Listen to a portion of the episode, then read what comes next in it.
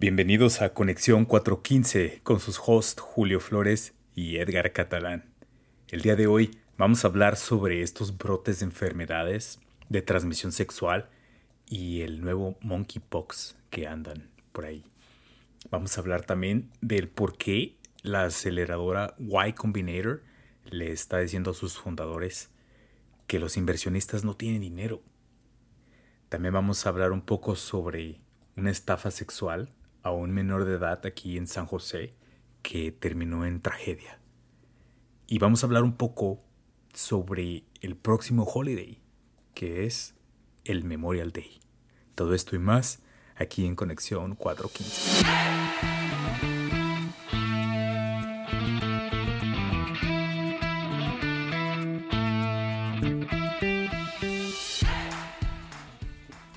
Vamos a hablar un poco de estos nuevos brotes de virus. Ya no hablaremos de coronavirus, pero están este, está este brote de enfermedades de transmisión sexual, incluyendo sífilis, que es una, una enfermedad que ya estaba en decline y casi, casi erradicada.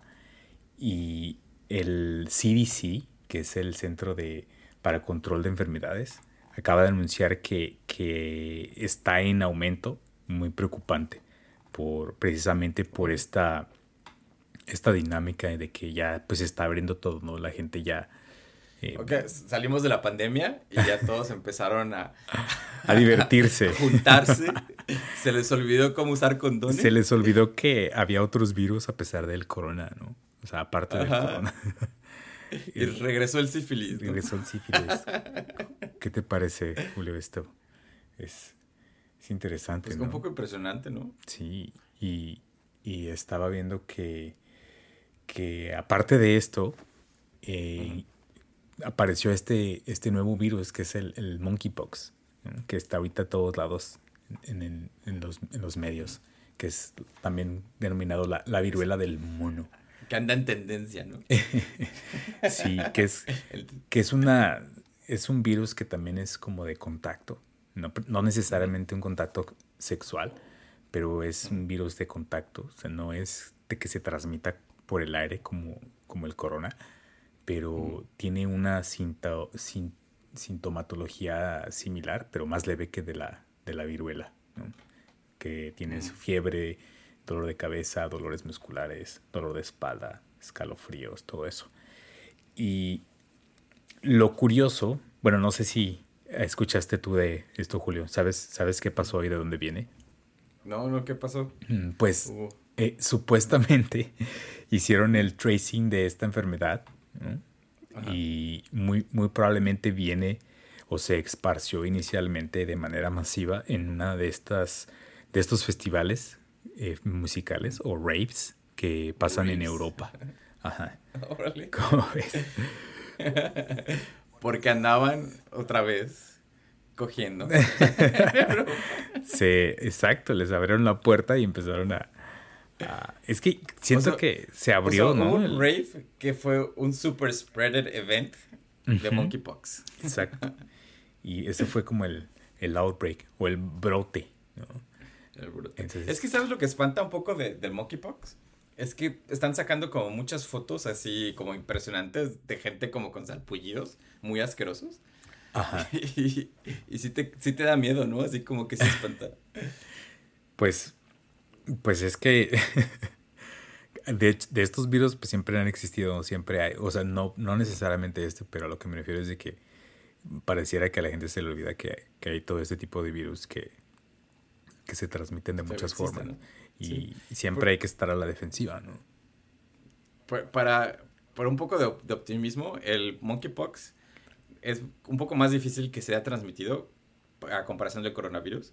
Eh, es como una viruela normal. Los síntomas, de hecho, se parecen mucho a, una viruela, no es como algo muy agresivo, muy diferente. Entonces no es mucho de, que, de qué preocuparse. O sea, no, no va a ser como algo que va a, acabar con la población o, nos va a desfigurar completamente. Es, es, otra viruela, ¿no? Y, y, si se pone muy agresivo, pues van a encontrar eh, una vacuna. Pero, pues tener cuidado, ¿no? También hay, hay, otras enfermedades de transmisión sexual que no han desaparecido, como dices. como, por ejemplo, el SIDA no ha desaparecido, ¿no? Y seguimos hablando. Y es más posible que te encuentres una persona con SIDA que una persona con el virus del mono, ¿no? O el, digo, la viruela del mono. Claro. Hay que seguir teniendo precauciones.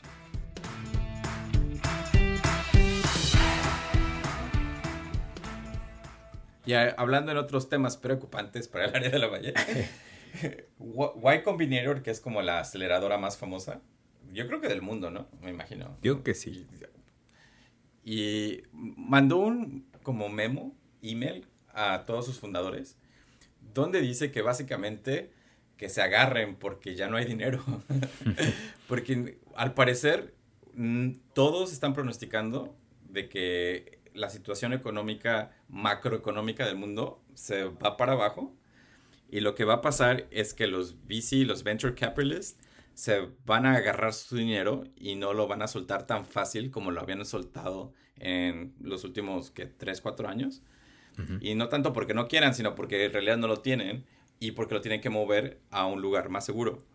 De los puntos de los que hablan es de que si tú eres un startup este, que ya tenías como un contrato con un venture capitalist, es muy seguro, es muy probable que tú estés bien, que te van a dar el dinero que te prometieron.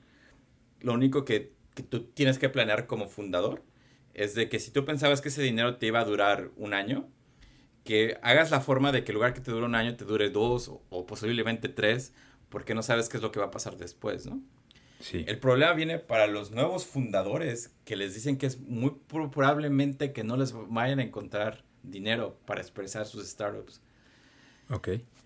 Eh, entonces, lo que estoy escuchando es de que están modificando su perfil de riesgo estos inversionistas, ¿no? De, ah. de pasar a, de, de, la naturaleza que ellos se manejan como un poco más arriesgada a, un poco más conservadora, ¿no? Por todo este eh, desmadre que hay ahorita en la economía.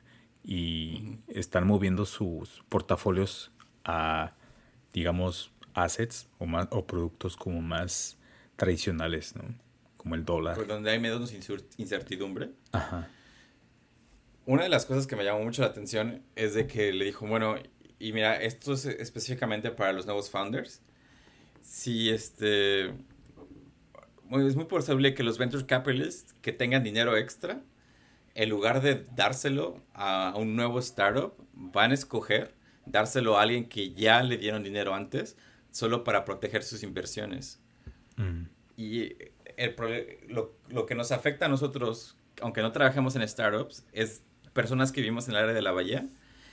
Hay mucha economía que gira alrededor de startups, ¿no? De, de saber que va a haber gente invirtiendo en, en, personas que están trabajando en esta área, que están construyendo sus compañías en esta área, y eso ya no va a estar, ¿no?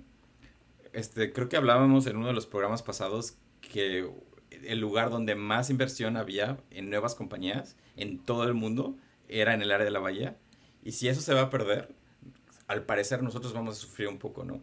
Porque vivimos aquí, va a haber mucha gente que conocemos que está en los alrededores que pues no va a tener trabajo.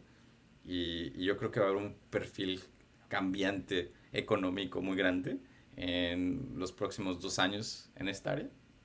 Hasta que nos recuperemos y regresen las inversiones, ¿no?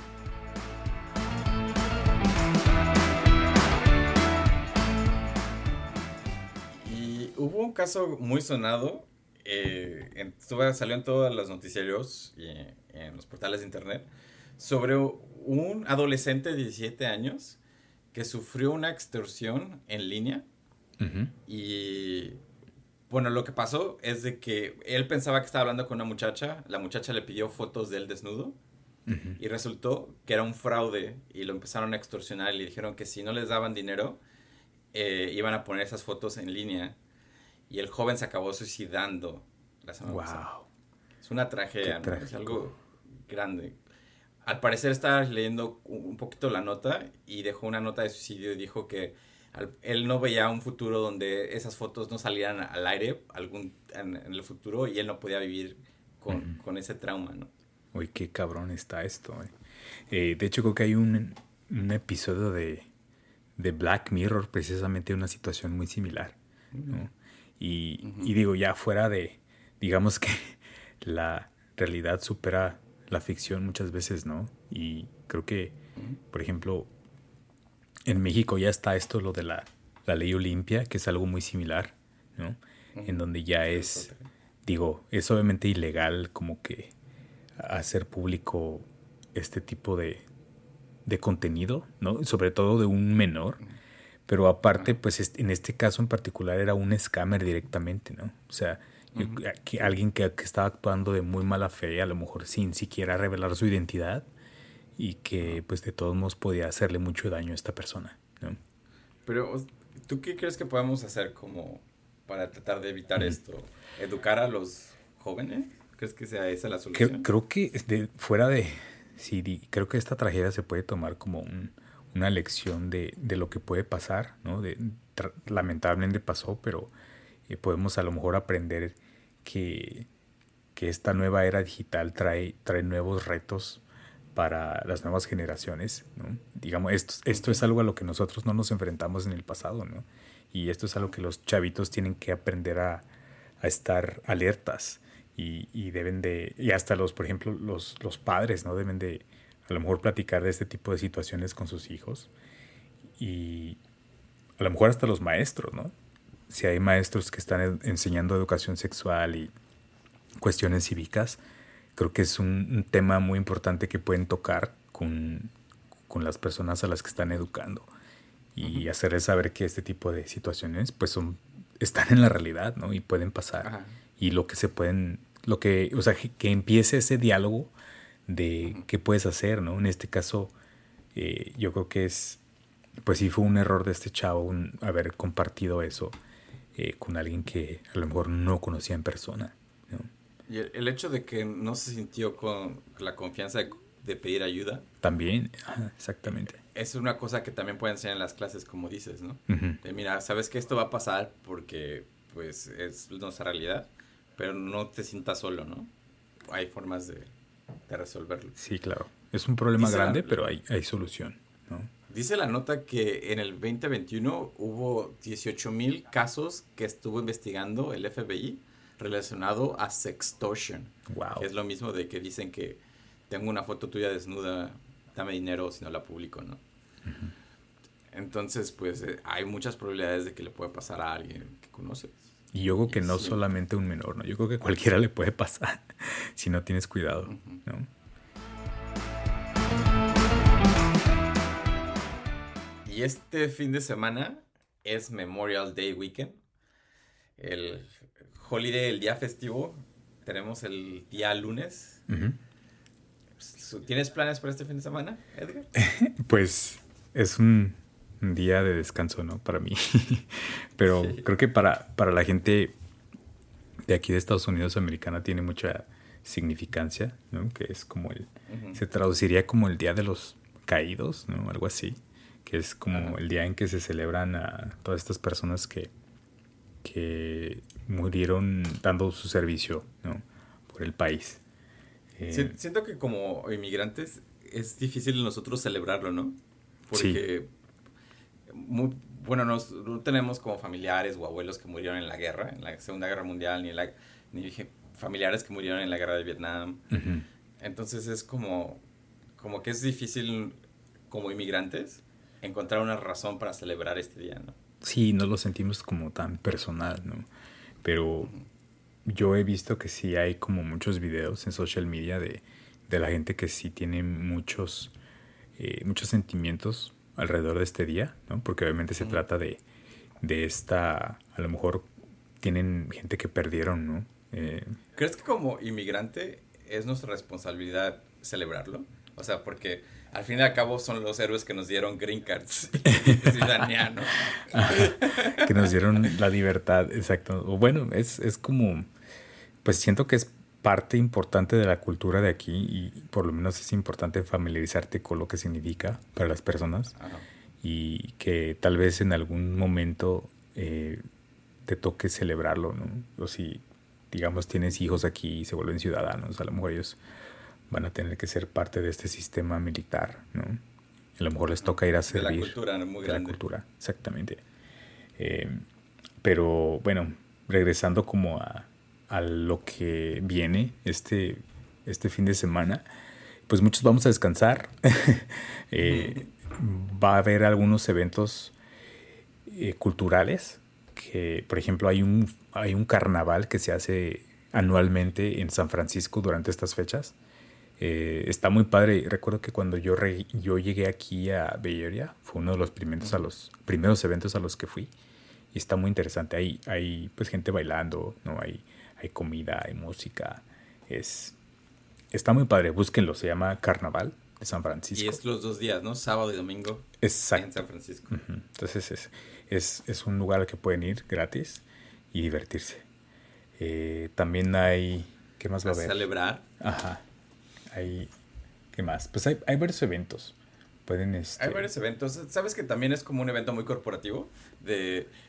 Aprovecha la venta de los carros en Memorial Day Weekend. 0% de interés. Claro, claro. en todos los vehículos. También va a estar el, el Bottle Rock en el festival en Napa durante esta fecha. Para los que tengan dinero y quieran ir, eh, es otra opción. Que también está padre, ¿no? Está padre, sí. Yo ya he ido y está. De hecho, estaba considerando ir, pero no sé si.